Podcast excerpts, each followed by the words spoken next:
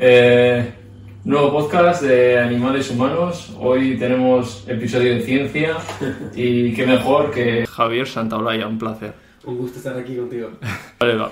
para la gente que todavía igual no te conoce, te voy a dejar que te presentes brevemente cómo ha sido toda tu carrera desde esos 18 años que te escuchaba que decías que te tiraste de los 18 a los 28 estudiando Sí. a tope. Luego de repente cambias, bueno, llegas a Ginebra, ¿no? A lo del acelerador de partículas, que era lo que tú querías siempre, y de repente luego te metes en la divulgación, ¿no? ¿Cómo ha sido ese camino, no? Sí, sí. bueno, pues me defino como una persona curiosa, eh, con muchas ganas de aprender, es lo que más me fascina. Y desde pequeño pues tenía siempre esa inquietud de conocer y estudiar y ahí me entró lo, bueno, pues la pasión por la ciencia. Hasta que bueno, conseguí hacer el doctorado y bueno, ahí fue la transición a, a volverme divulgador científico por un poco una mezcla de, de razones. Pero bueno, eh, es una- un, un recorrido muy bonito porque mi trabajo consiste en aprender y contar. No quedarte, ¿no? En lo mismo, ¿no? Sí, sí, evolucionar, aprender cosas, cosas nuevas. Es un trabajo muy bonito. El doctorado era en física de partículas, ¿no? ¿Verdad? Sí, sí, hice eh, un doctorado con la Complutense de Madrid, pero en estancia en Ginebra, en el CERN, en física de partículas, en colisiones de protones, en el, en el experimento del LHC, el colisionador. Esto es el famoso acelerador Sí. de partículas, ¿no? Sí, sí, sí. Justo además estuve en, en unos años muy bonitos porque en 2009 se puso en marcha, que fue cuando llegué yo, yo llegué en 2008. En 2009 se puso en marcha y en 2012 se descubrió el bosón de Higgs. Entonces fueron cuatro años muy intensos. Que igual muy- la prensa está como más eh, metida, ¿no? En el mundo de la ciencia y... Sí, bueno, el- eh, funciona así. Cuando hay algo muy llamativo, pues eh, ocurre eso, que el- la gente le presta más atención, los medios. Y poner en marcha el acelerador fue llamó mucho la atención. Se decía que iba a crear un agujero negro que, que iba a destruir la Tierra y eso le trajo más atención. Pero luego se descubrió el bosón de Higgs y más atención mediática. Entonces fueron años, en general, fueron muy, muy bonitos y muy intensos. ¿Qué, qué es el acelerador de partículas? Para que la gente lo entienda así. Porque el trabajo de, sobre todo de Javier, es acercar a la física a la realidad de la gente, ¿no? Luego hablaremos un poco de cosas muy cotidianas, ¿no? Pero lo, lo dice muy fácil que para gente como yo, que somos más de letras, que lo podamos entender. Sí, es una máquina eh, que lo que hace es tomar protones, que son los constituyentes mínimos de materia, ¿no? Son una, una partícula que forman los átomos, los metemos en el acelerador y se hace que den vueltas. Eh, cada vuelta que dan le da un empujón para que vaya más rápido. Entonces va dando boom, boom, y más, boom, más rápido, más rápido, más rápido, hasta que alcanza pues una velocidad muy alta, cercana a la velocidad de la luz. Y en ese momento lleva mucha energía concentrada. A la vez hay otro, otros protones que van en sentido contrario y cuando tienen ya una velocidad muy alta los dos haces de protones se les hace coincidir dentro de un cilindro, se llama detector, que es como una cámara de fotos súper potente que toma una foto de todo lo que ocurre en el impacto. La idea es que cuando los protones van tan rápido y acumulan tanta energía, al chocar recrean en ese entorno unas condiciones similares a las del Big Bang. Vale, o sea, lo que queréis ver es como de- el origen, ¿no? O recrear el... Sí, se, se- piensa que en el Big Bang las leyes de la física eran especialmente sen- sencillas, Hmm. todas las partículas eran iguales, todas las fuerzas eran iguales. Entonces es un momento muy interesante del universo porque eh, las leyes de la física se mostrarían de forma muy clara. En- ahora el, el universo ha evolucionado, las fuerzas han evolucionado, las partículas también, y con el tiempo se ha, se ha vuelto más complejo el mundo. Eh, se supone que en ese momento particular es el mejor momento para hacer física, porque sería todo especialmente fácil. Vale, entonces podemos decir que la teoría del Big Bang es cierta, ¿no? Eh, Sí, sí, sí, sí, bueno, eso está bastante superado ya. Desde los 60, 1964 fue eh, cuando se demostró que la teoría del Big Bang era cierta.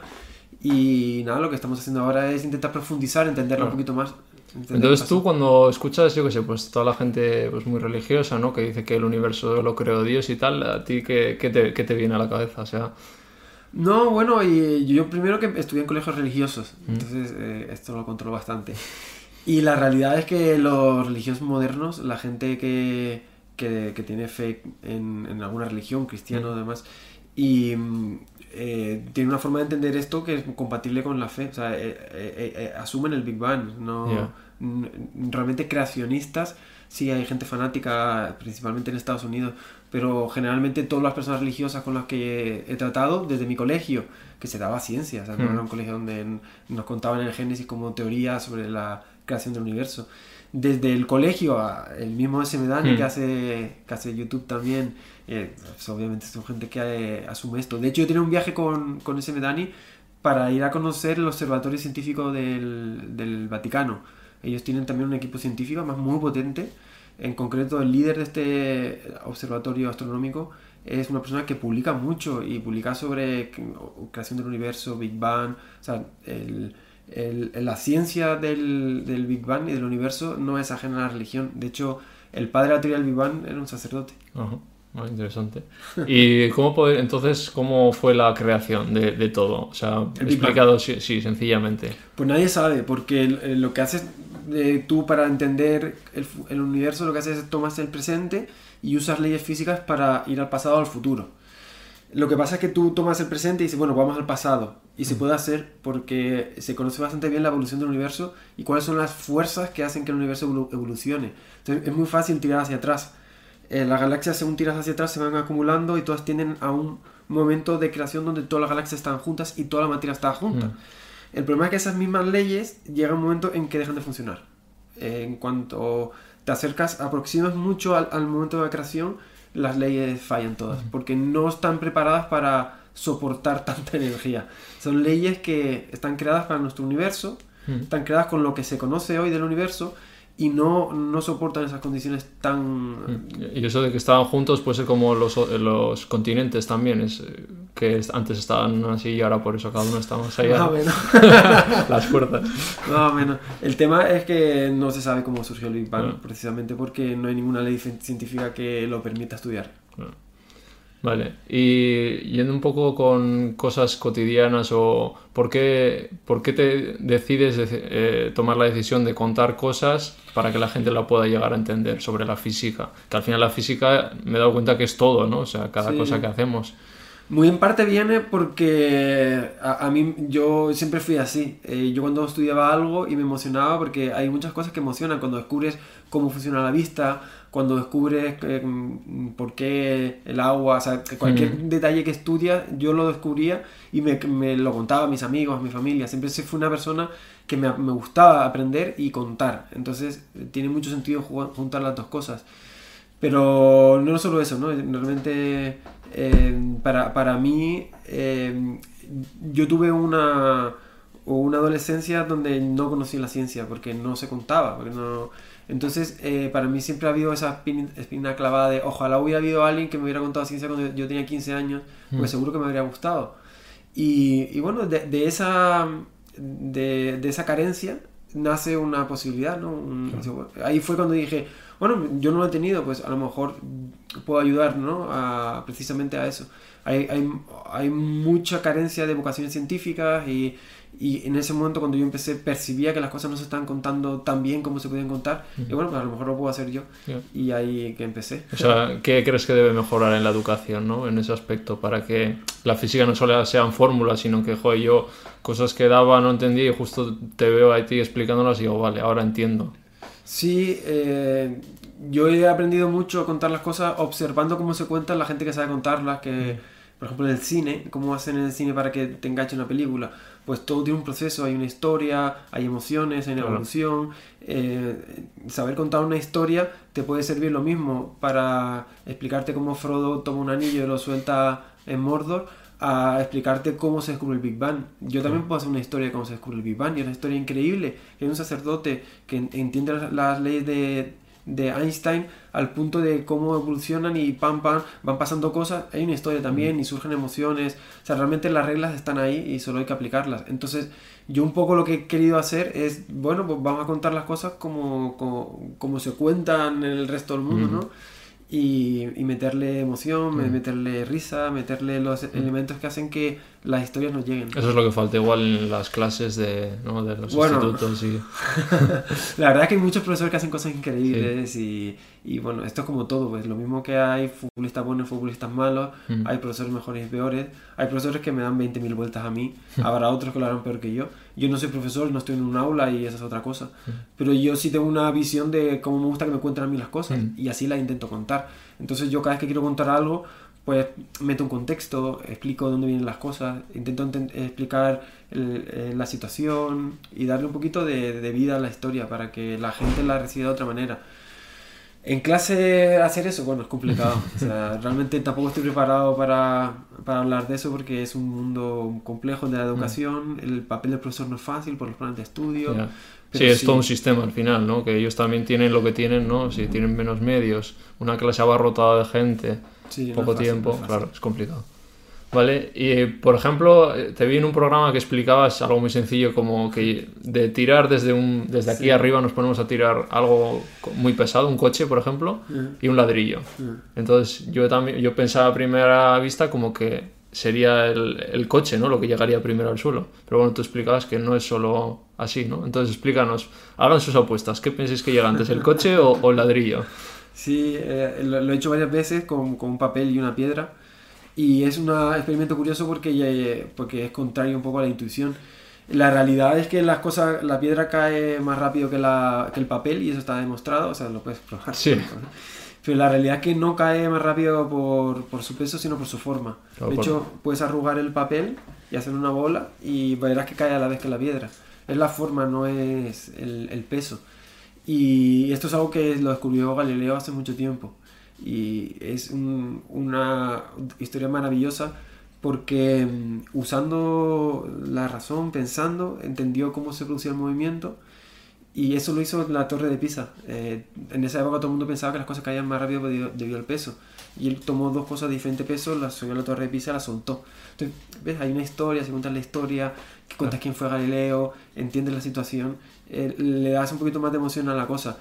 Y, y ciertamente sí, eh, de hecho se hizo la prueba en, en la Luna. Eh, dos astronautas fueron con un martillo y una pluma Ah, y ¿sí? la soltaron en la Luna y cayeron a la vez. Porque ¿Ah, sí? no hay aire. Claro, Lo que hace que la pluma caiga más lento es el aire. eh, claro. Entonces, sin aire caen a la vez. Y lo hizo, lo probó. Entonces, eh, el peso no lo determina, sino la velocidad con lo que lo lanzas también puede ser, o el aire, ¿no? El, el- la, forma en que caen las cosas depende Sí. de, dos, de solo dos cosas. Una es la gravedad y la otra es la resistencia del aire.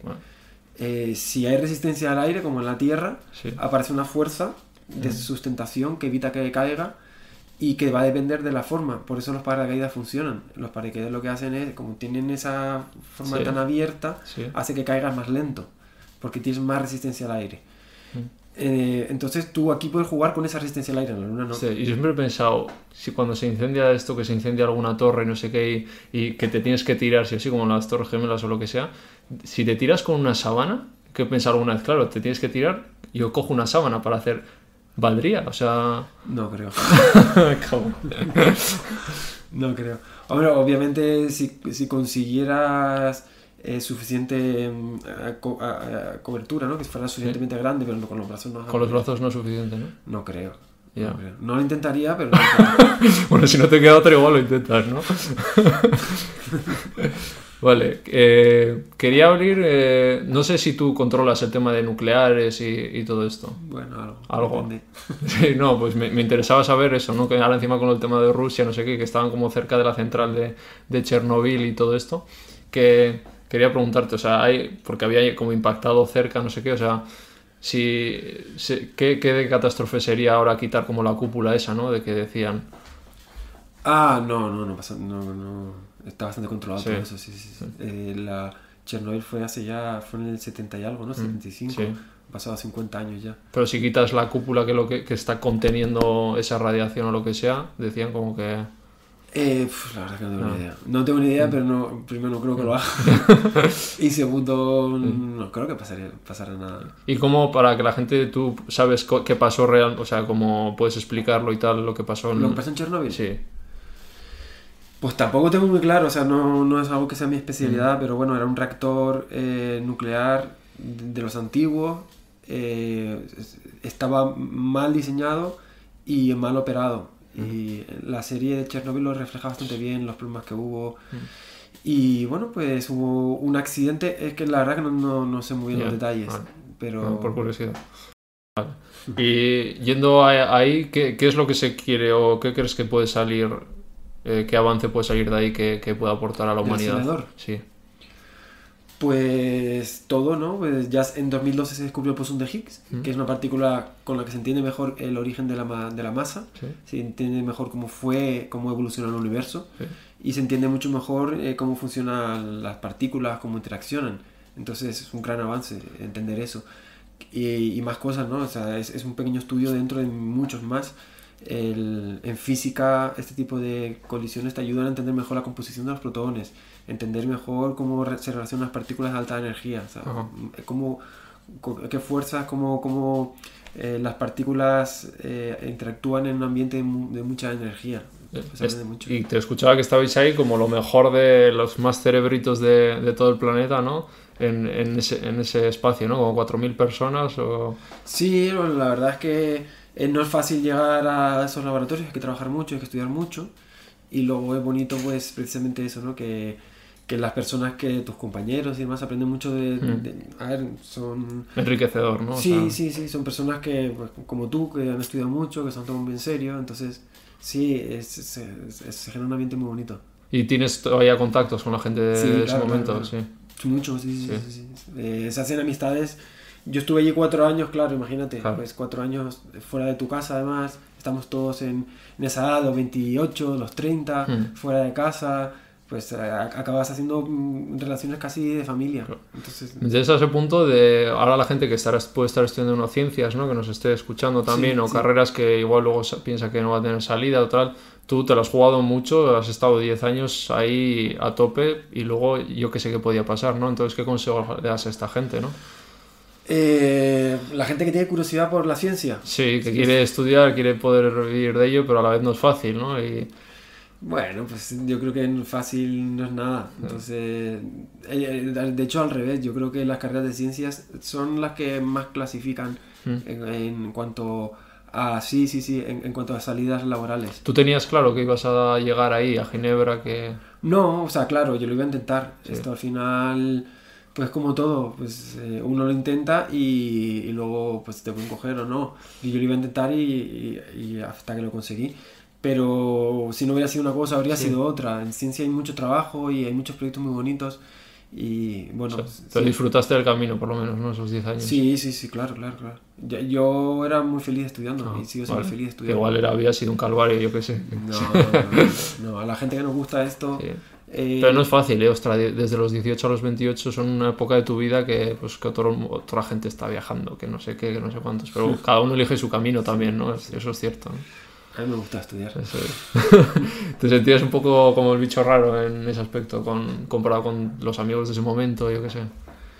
Mm, no, bueno, es diferente. Es verdad que mi estilo de vida era diferente al de mis amigos, pero ah, tampoco me sentía un bicho raro. Era una persona que me gustaba estudiar, pero bueno, hay gente que le gusta. Tenía amigos que le gustaba el windsurf y pasaban ocho horas al día haciendo windsurf. Y bueno, pues al final si te gusta algo, le dedicas mucho tiempo. Y lo mío eran los libros, pero había gente que le dedicaba ocho horas a eso, a, otras cosas. Y, y, por eso que, que no, no, o sea, no me sentí un bicho raro, simplemente mm. una persona apasionada por una cosa concreta que era mm. estudiar. ¿Crees que hay como clichés todavía con las personas que os dedicáis a la ciencia de sí, frikis? Sí, sí, claro. ¿Y está merecido o no? Tú que has estado con muchos científicos allí juntos, te voy a decir que lo de la serie de, de Sheldon, que, que, sí que tienen cositas, pero no tanto como Sheldon, ¿no? Sí, bueno, eh, imagínate un colectivo tan grande, 2.000 personas para encontrar de todo. Es verdad que, que luego sí hay ciertos patrones y ve gente que es muy metódica, gente que es muy despistada también, o sea, hay ciertos estereotipos que lo vas más o menos ubicando y ves que algunos se cumplen más, otros que menos eh, en realidad, en un colectivo donde hay 4.000 personas hay de mm. todo. Entonces, sí hay gente con cosas que uno diría que son peculiaridades, pero en el fondo, yo qué sé, raras somos, todos. Claro. ¿Tú te, ¿Tú te, consideras alguna peculiaridad de esas que de cliché científico? Sí, soy bastante despistado. Sí. y, y, y tengo mis manías, sí, sí, sí. De todas formas, eres, no eres el prototipo de, de científico. De, o sea, es que además tienes un aire a Saúl Cravioto, no sé si te habían dicho alguna vez. Ah, sí, alguna vez. o sea, podría ser modelo tranquilamente, ¿no? Ya te... eh, uno llega allí y te das cuenta de que, que no, o sea, eh, a veces me dicen, no pareces físico, pero que, que, que se supone, claro. tengo que ir con una bata y el pelo... Pero antes lo llevabas, ¿no? Te, te he escuchado que antes llevabas que, camiseta del Mercadona, ¿no? Sí, sí.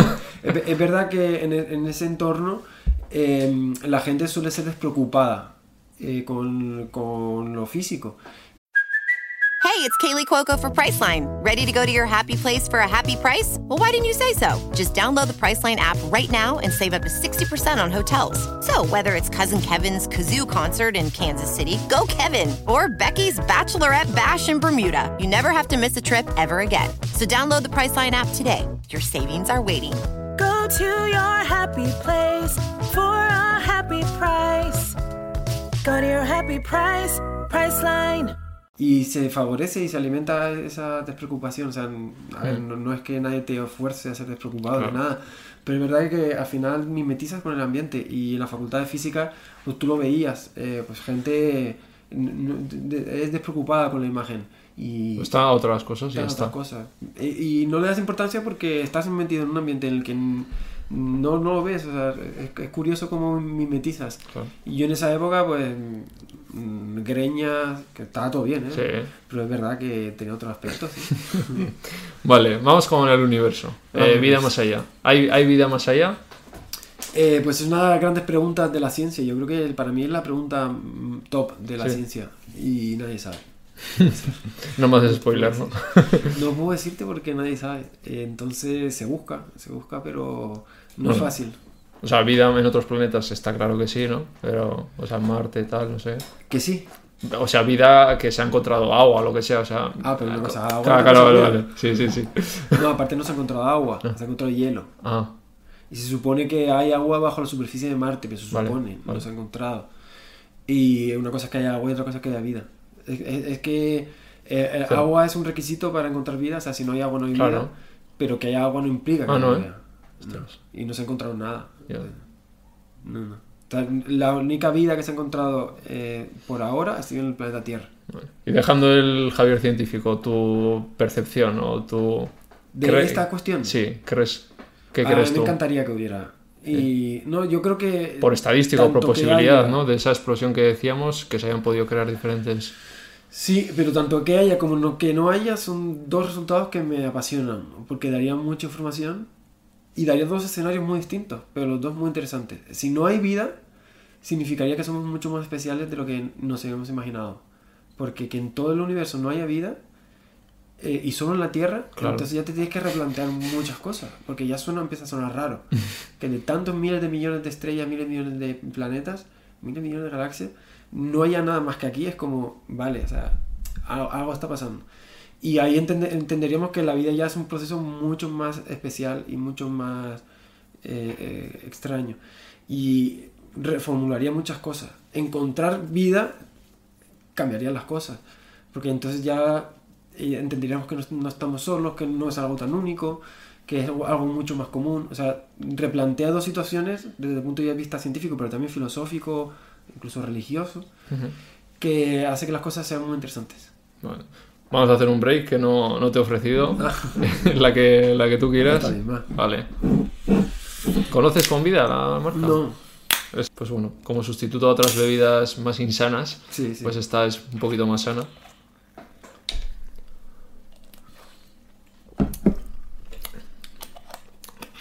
Y eso, pues es local, lo hacen en Extremadura Ajá.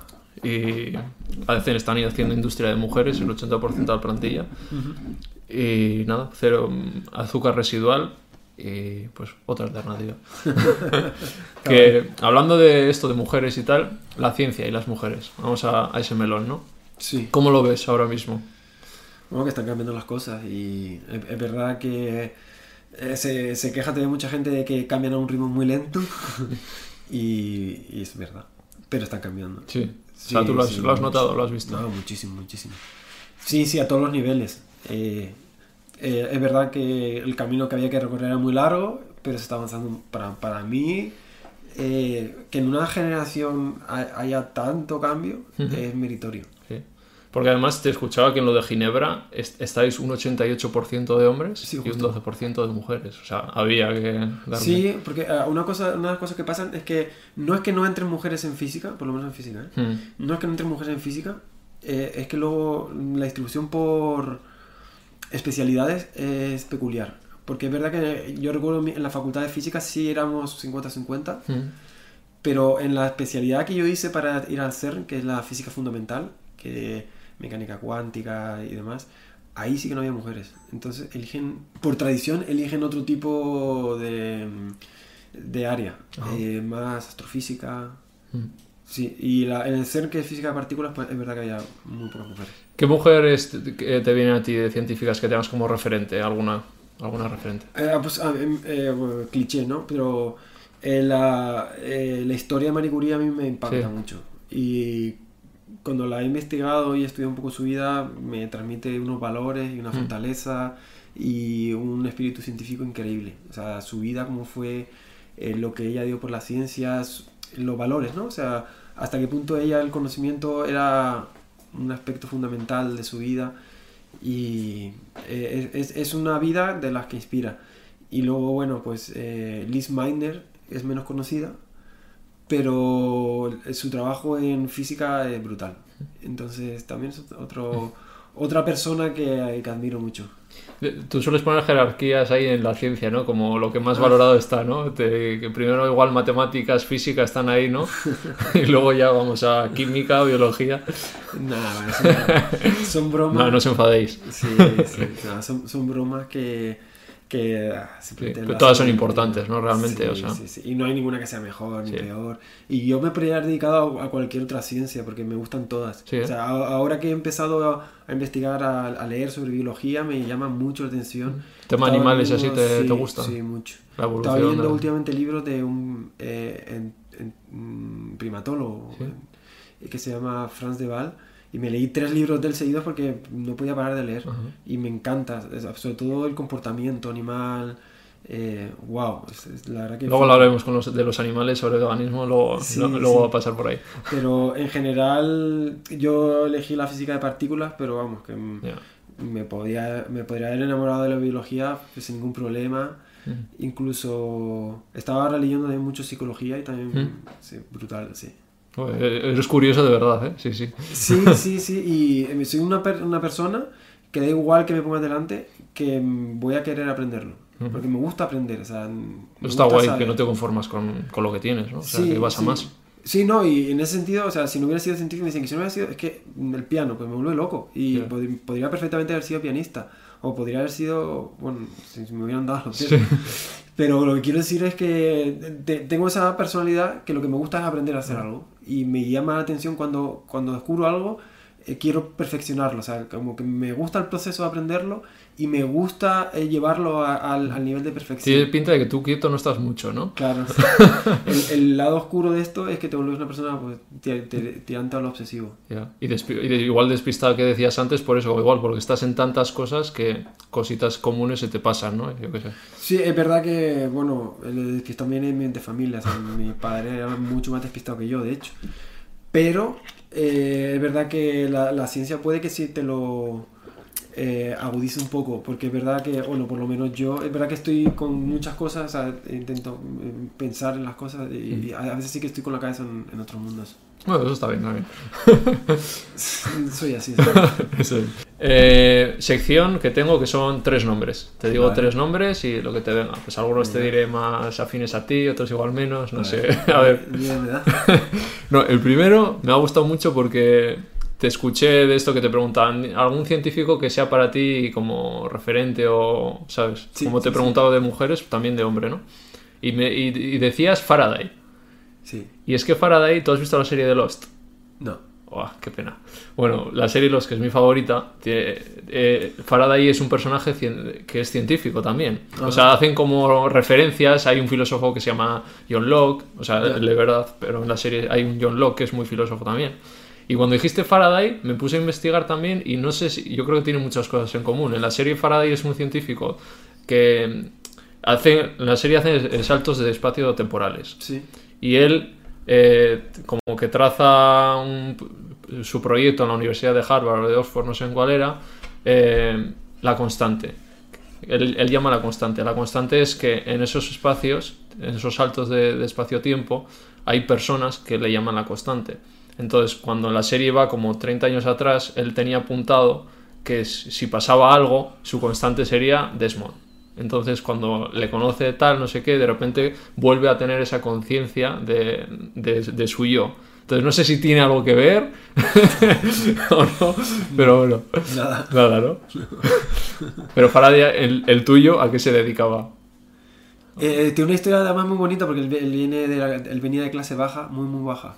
Y era de una familia extremadamente pobre. Él no estudió nunca nada. Y con, empezó a trabajar de- encuadernando libros. Y cuando encuadernaba libros se quedaba, los leía y empezó a hacer experimentos en su casa de los libros que leía de ciencia mientras los encuadernaba. Y por casualidad, bueno, la historia es muy larga, pero a- acabó trabajando de, de rebotes de la vida, acabó trabajando en un, en un laboratorio de asistente del científico más importante de, de su tiempo, de, de- por lo menos del Londres de su tiempo. Y eh, lo mismo te barría, limpiaba los aparatos y fue aprendiendo en el laboratorio hasta que se convirtió en un gran científico, pero sin, Sin estudios, saber ¿no? nada de matemáticas. O sea, nunca hizo una fórmula, nunca fue capaz de hacer un cálculo de nada, nunca supo y nunca le interesó. Entonces, él lo que hizo en su laboratorio se especializó en electricidad. Entonces, es- él es el creador de la teoría de la electricidad moderna, es el creador del primer motor eléctrico, el primer generador eléctrico. eh, sí, sí, creó muchas cosas más, eh, dinamo, ¿no? Eh, la, la teoría de campos es de él, él fue el la primera persona que pensó en el concepto de campo, la jaula de Faraday, o sea, realmente hay... O sea, es de los para ti referentes, ¿no? O sea, Sí, en física es, es top 3 en cuanto a descubrimientos y es referente por la historia, ¿no? Y Claro. luego fue una persona súper humilde que nu- nunca perdió la perspectiva de lo que hacía, eh, fue una persona apasionada por de la ciencia, no se le subió a la cabeza, de hecho, eh, cuando murió, él, eh, él, él- él aspiraba a los honores, ¿no? Porque era una persona muy Mm. importante y siempre rechazó todo.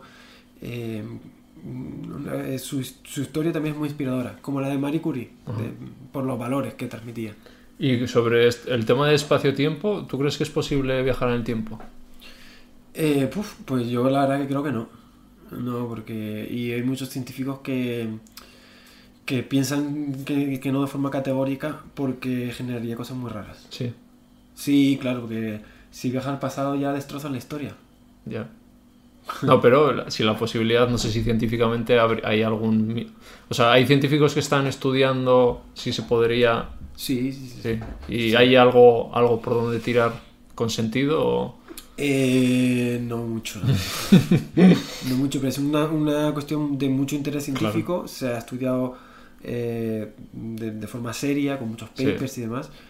Eh, bueno, Hawking lo estudió, él tiene un... eh, él tiene un... ¿Cómo se dice? Ah, no, no es un teorema, es una conjetura. La conjetura de protección cronológica la llamó. Él, él pensaba precisamente así. Eh, viajar en el tiempo destrozas la historia, o sea, te generas paradojas de espacio-tiempo y entonces creo esta conjetura como diciendo no se puede. Claro. Aparte, ¿cómo, no? ¿Cómo sería? ¿Con un acelerador también? O... Es que no, es que no sé. no sabe, ¿no? Es muy complicado. Vale, y hilando, ya me, has, ya me has hecho el segundo nombre que te iba a decir, Stephen Hawking. Ah, sí, sí, sí. Pues eh, es una persona que ha inspirado mucho a, a toda mi generación. Y la verdad es que a la ciencia le viene bien tener a alguien así, porque un referente, alguien simbólico. Bueno, y que vaya la historia gente- también, ¿no? Sí, también tiene una historia muy impactante. Muy impactante. ¿Y qué, cuando, qué, para ti, qué ha hecho lo mayor importante para ti? O sea, mayor descubrimiento para la ciencia, que tú digas, "Buah, esto... Hawking. Bueno, él estuvo trabajando toda su vida en temas de agujeros negros y Big Bang. Y esos agujeros negros, que explícanos un poco cómo... Un agujero negro es un entorno, un lugar del espacio eh, que tiene tanta gravedad que, que no hay nada que escape. O sea, mm, la- Vale. todas las líneas de movimiento van hacia adentro. Exis- existen. Sí, sí. Eh, se produce cuando una estrella muere. La- hay, hay tipos de estrellas. Hay un tipo de estrella que cuando muere eh, toda la materia colapsa y genera un agujero negro. Pero en teoría no es más que eso, una región del espacio con una gravedad muy, muy intensa. Y a, y a través de ahí se puede...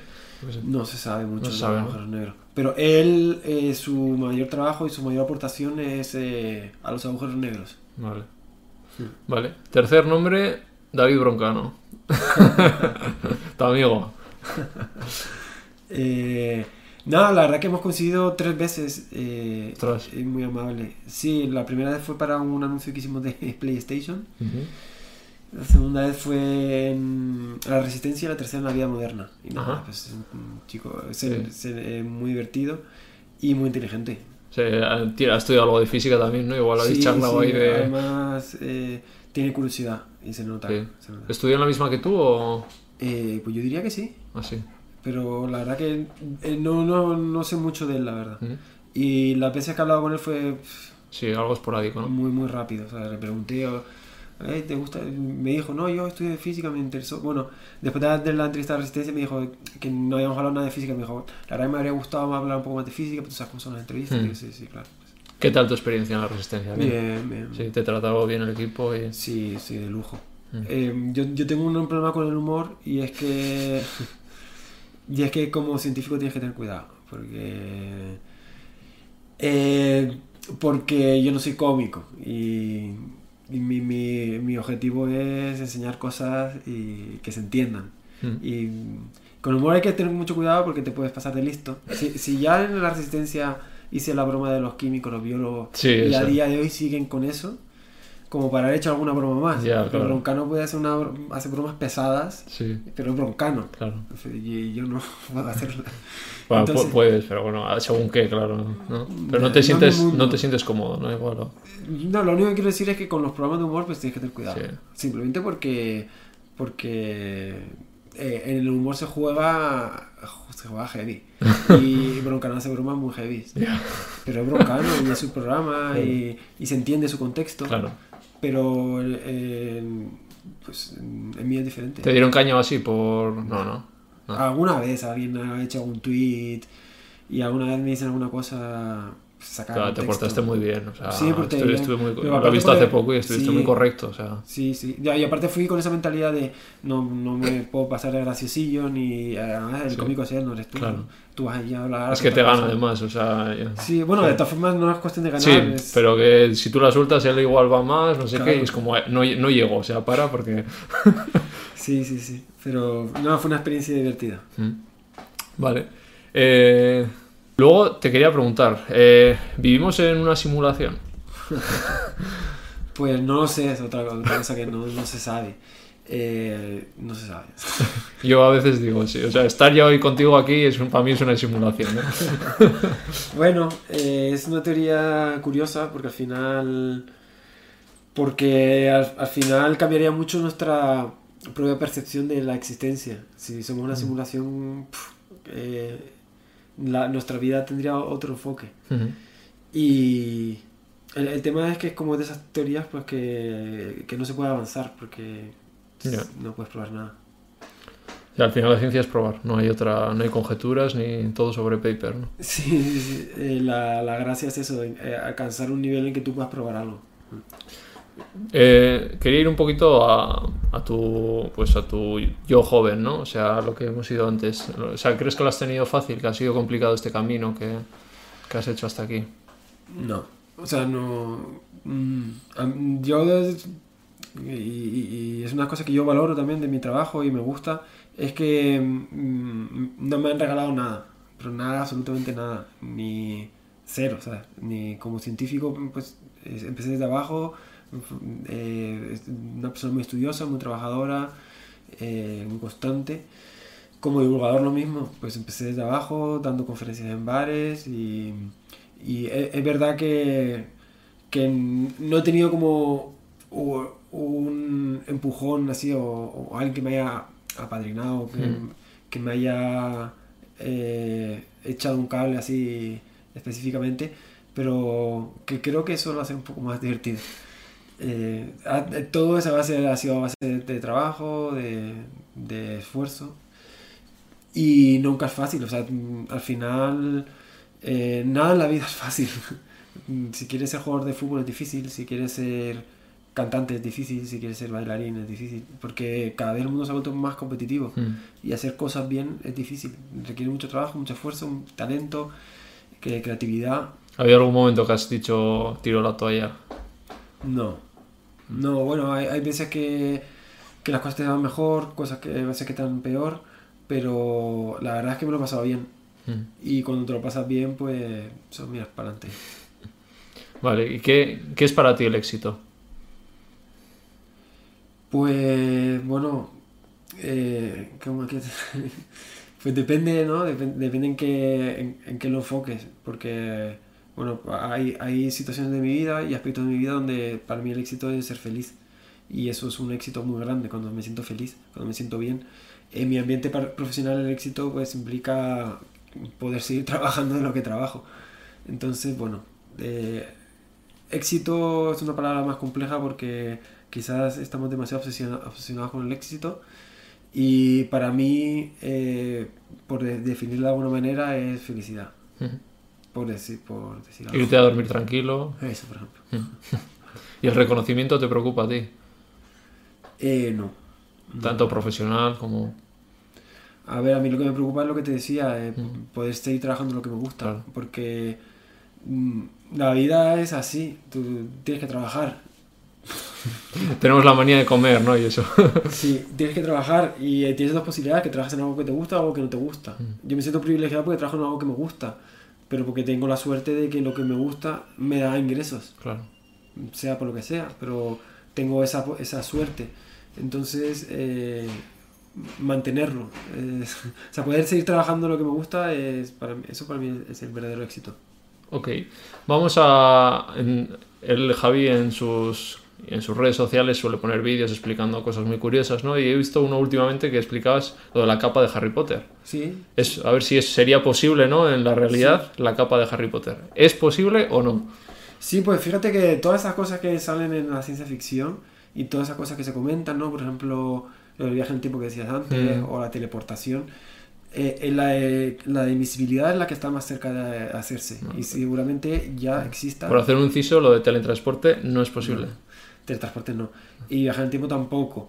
Pero yo estoy seguro que el, el, eh, hacer transparente ya se puede y estoy seguro que... Ya había algo, ¿no? Como un Sí, tipo de papel, cosas. ¿no?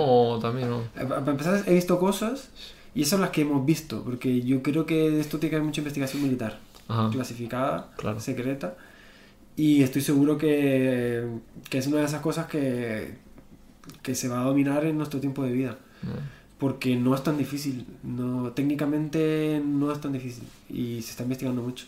Lo que hay que hacer es que tu cuerpo... eh, en órbita Laika en la 2 hicimos un experimento y lo conseguimos. Es desviar los, los rayos de luz para que te rodeen a ti. Ah, Entonces, vale. eh, no- con nosotros en el órbita Lai- Laika lo hicimos con, con lentes. Coges unas lentes que lo que hacen es desviar la luz para que no pasen por este punto. Este punto va a ser invisible si la luz lo rodea. Entonces eh, pusimos lentes y en medio colocamos algo y ese algo no se veía. Vale, vale. O sea que será posible la capa de Harry Potter Sí, sí, en un sí. futuro. Yo creo que sí. ¿Qué, qué más cosas de ciencia ficción ves que van a ser posibles, tú crees? Sueles hablar bastante de, de- de estas cosas. Pues bueno, ti- tiene sentido lo de las pistolas láser y esas cosas. Hmm, Sí, pues el láser es una tecnología que se controla y demás y, y ya se usa para cortar y demás. Sí.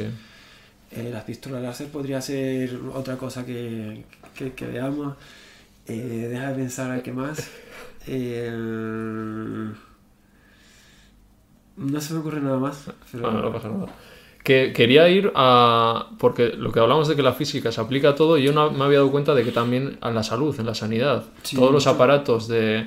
No sé si de quimioterapia, radioterapia o estas máquinas que escuché el otro día una persona como que de protones o no sé qué, que va directamente. Al tumor. es- es- sí, eso es mucho más concreto al tumor que antes se cargaba tanto las buenas como las malas y ahora como que va más directo. Sí, Y sí. dije, claro, esto lo diseñarán físicos también y tendrá la Sí. física mucho que ver, ¿no? De hecho, hay una, eh, hay una salida de la física que es la física médica Ajá. y haces un FIR, se llama, ajá. que es como el MIR, el MIR de médicos, el FIR Vale. de físicos. Entonces hay muchos físicos en hospitales que Ah, trabajan con estas tecnologías. Hostia. En general, eh, los físicos en un hospital trabajan con técnicas de diagnóstico, o sea, rayos X, TAC, eh, PET, que es una tecnología también para, para ver dentro del cuerpo humano, eh, resonancias magnéticas. Y luego lo que dices tú se llama protonterapia, Eso es. que también hay ciclotrones. Sí. En, los, en los- algunos hospitales hay ciclotrones que son aceleradores de partículas para crear radioisótopos. Y esos radioisótopos pueden servir también para at- atrasar, para ver dentro del cuerpo humano. Sois muy importantes, ¿eh? me, me he dado cuenta. ¿eh? Ostras. Pues eh, salvan vidas los Claro. métodos físicos, porque esas tecnologías, eh, Es el avance que puede curar cáncer y, o sea, sí, sí, sí, y ya se usan para tratar muchos cáncer. Sí. Muchos, muchos, muchos. ¿sabes tú algo de eso, de la protonterapia o...? Sí, sí, bueno, algo sí he oído, porque eh, es, es directamente un acelerador de partículas. Entonces, en el propio CERN se hacía investigación en médica. En el laboratorio donde yo estaba había una unidad de, de investigación médica para usar aceleradores para, para curar cáncer. Y eh, hay muchas aplicaciones muy interesantes en medicina. Vale. Y por último, antes de entrar ya al tema de veganismo, eh, el tema de las redes sociales, ¿cómo las llevas tú? Ah, regular, por, por épocas. Sí. Por rachas, sí. En general, eh, ya he desistido de Twitter porque me aportan más cosas negativas que positivas. Sí, De mi eh, equipo. Había una época que. O sea, sí me gusta. Sí. Cuando me meto. Sí, y pero tal. ya era... No podía respirar, entonces. Sí, sí, exacto. Y era balance, balance de... Sí me aporta cosas positivas, pero es que las negativas que me aporta son peores. Entonces... mm, Y luego cada vez estoy, estoy pillando un poquito más de agobio y apatía. Sí, ¿eh? Sí, sí. ¿Cuánto llevas mucho en redes sociales tú? Sí, Ah, sí, claro. llevo 10 años. Ostras, llevo 3, 4, sí, sí. Llevo, llevo 10, Le doy yo. llevo 10, eh, las he disfrutado, he aprendido mucho, eh, me han ayudado mucho a llegar a- con mi trabajo muchas, a muchas personas, pero tienen un lado por ahí que poco a poco me está dando más pereza. Ujú. Sí. ¿Qué, qué es lo que no te gusta de, de las redes? eh, cómo absorben, ¿no? Porque al final te pasas cuatro horas y es que ni te has enterado y dices, "Es que perdido cuatro horas Sí, mi vida. si te hubieran los amigos de Ginebra, de que no se cambiaban solo por el tiempo de invertirlo en cosas importantes, claro, Sí, en esto a ver, también. Es que, es que cuando me pongo a hacer balance digo, es que a mí lo que me gusta es leer, quiero estar leyendo, no quiero estar, me gusta leer, aprender, estudiar, y hay veces que me digo, es que me he pasado cuatro horas para, para que si el story no sé qué, tal, para poner las etiquetas, para no sé cuánto, para hacer toda la campaña de redes, para, para esto de luego copiarlo en Twitter y no sé qué y tal, y cada vez me da más pereza, pero infinita, o sea, una cosa, cada vez me cuesta más, y tengo una relación con las redes sociales porque eh, tengo mi distancia también, o sea, sé alejarme de ellas cuando Sí. mm, no apetece. Por ejemplo, hoy no he subido ninguna story ni nada, no apetecía, es que a veces no apetecía hasta. ¿Y qué tal llevas el hate o los comentarios malos? Mal, mal, mal. Sí, Sí, ¿eh? sí. Y eso que llevas 10 años ya. Sí, pero bueno, la Ya, que- exposición igual. Sí, primero por exposición y la otra cuestión es que es verdad que mi mundo es bastante blanco, no, no recibimos mucha Ya, crítica claro. ni, ni hay un ambiente... Oye, que tú, que lo de los protones está mal, o sea, Sí. que no. Sí, sí, no, y además es un trabajo bonito, o sea, la gente no me meto generalmente en polémicas, todo bien. Pero las veces que ha habido algo, eh, lo pasa especialmente mal porque, bueno, va por personalidad. Y a mí no me gusta conflicto, soy una persona que rehuye el conflicto, soy, soy cero conflictivo. eh, y cuando ge- se genera un conflicto me, me siento muy mal. Ya. Yo, yo soy de los tuyos También, también, ¿no? no, no me gusta el conflicto, eso es. Sí, Y además yo me gusta como hablarlo, como Sí, siempre exacto. tiene- has tenido un problema, antes lo hablabas con, oye, te pasa algo Exacto, tal, sí. pero ahora no puedes y es como... Sí, sí, sí, sí, exacto. Me pasa exactamente lo mismo. Y al principio hacía hace años, en plan, oye, ¿por qué me has dicho esto? Pero es peor porque sí. esa persona ya está a cuchillo por ti, o sea, no entra en razón. Sí, sí, sí. Sí, tengo esa, esa mentalidad conciliadora y me gusta mucho eh, en los conflictos mediar, pero Sí, es verdad es. que en redes sociales me supera. Yo estoy yendo a una psicóloga, llevo tiempo yendo a- Mm. con, con ella, eh, dos, tres años, y me ayuda mucho con estas cosas porque es verdad que, bueno, a entenderlo, que yo soy así, pero no puedo permitir tampoco que ese tipo de cosas me hundan completamente como me hacían antes. Entonces, eh, ubicarlo también, ¿no? Porque al final es que no puede gustar a todo el mundo. Eso es. Y hay gente que no, no- no le vas a caer bien y ya está.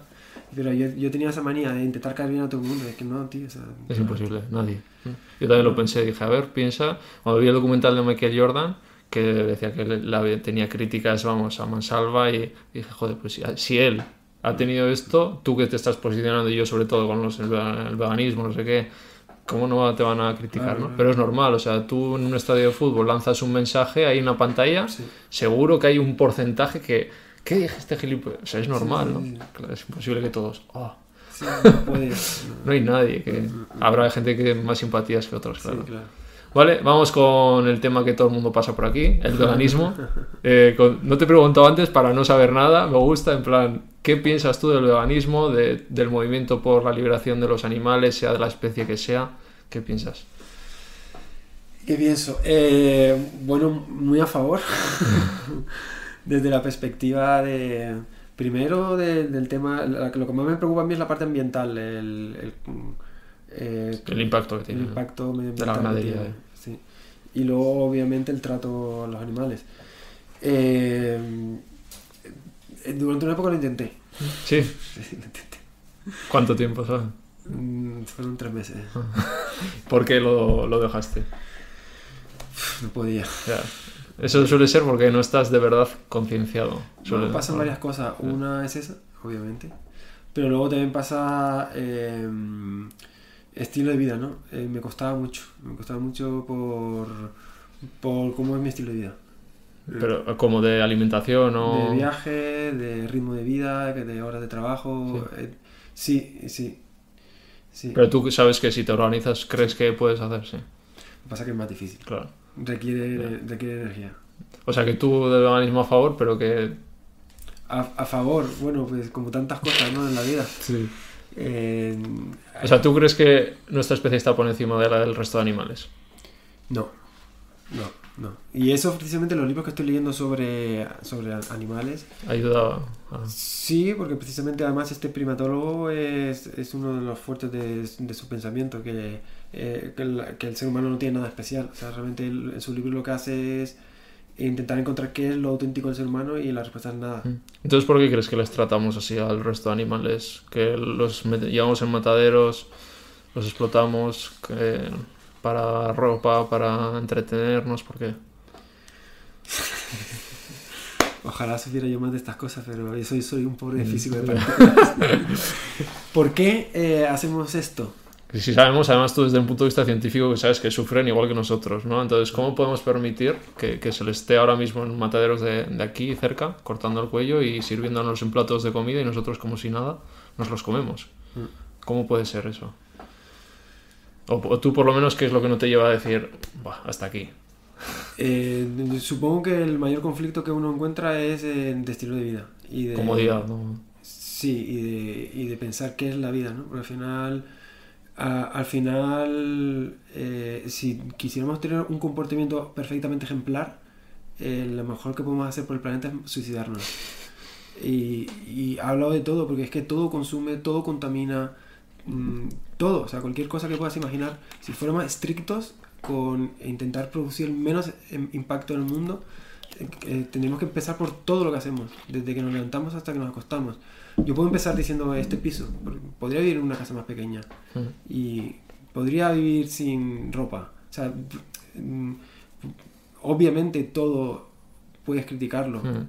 y, y tú tienes que, o como yo lo entiendo, tú tienes que entender eh, tu posición y en general, o sea, mi perspectiva, lo que yo creo Mm. es que aquí lo que puede haber un conflicto es en, en- en qué es la vida, entender qué es la vida, qué aporta a ti en la vida. Por lo menos mi perspectiva es que es un balance y, y tienes que elegir tu guerra, elegir, porque ya te digo, son infinitas. Y me ha Claro. pasado también eso de venirme gente con otra guerra, con otra campaña y decirme, ¿por qué? Es que no puedo con todas, eh, porque me voy a volver loco. No, yo te pregunto, no te, Sí, sí, sien- sí. no te sientas... No me he sentido no.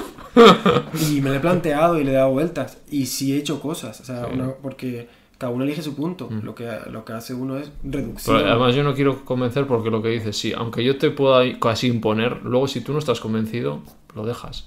O sea, yo te puedo pues informar, te puedo pasar documentales, pero eres tú el que tienes que da- dar ese paso porque estás convencido. O sea, Mm, ¿has visto algún documental sobre...? Sí. sí sí sí sí y me he leído mucho también sobre he leído sobre, sobre el impacto ambiental y he hecho vídeos sobre el impacto ambiental. Y, y ahí fue cuando empecé a tomármelo en serio cuando cuando leí sobre el impacto de la ganadería. En, en el cambio climático que no sé le aporta el 20% 30% de Y la deforestación para la ganadería. Ahí fue cuando ya, ya em- empecé a preocuparme.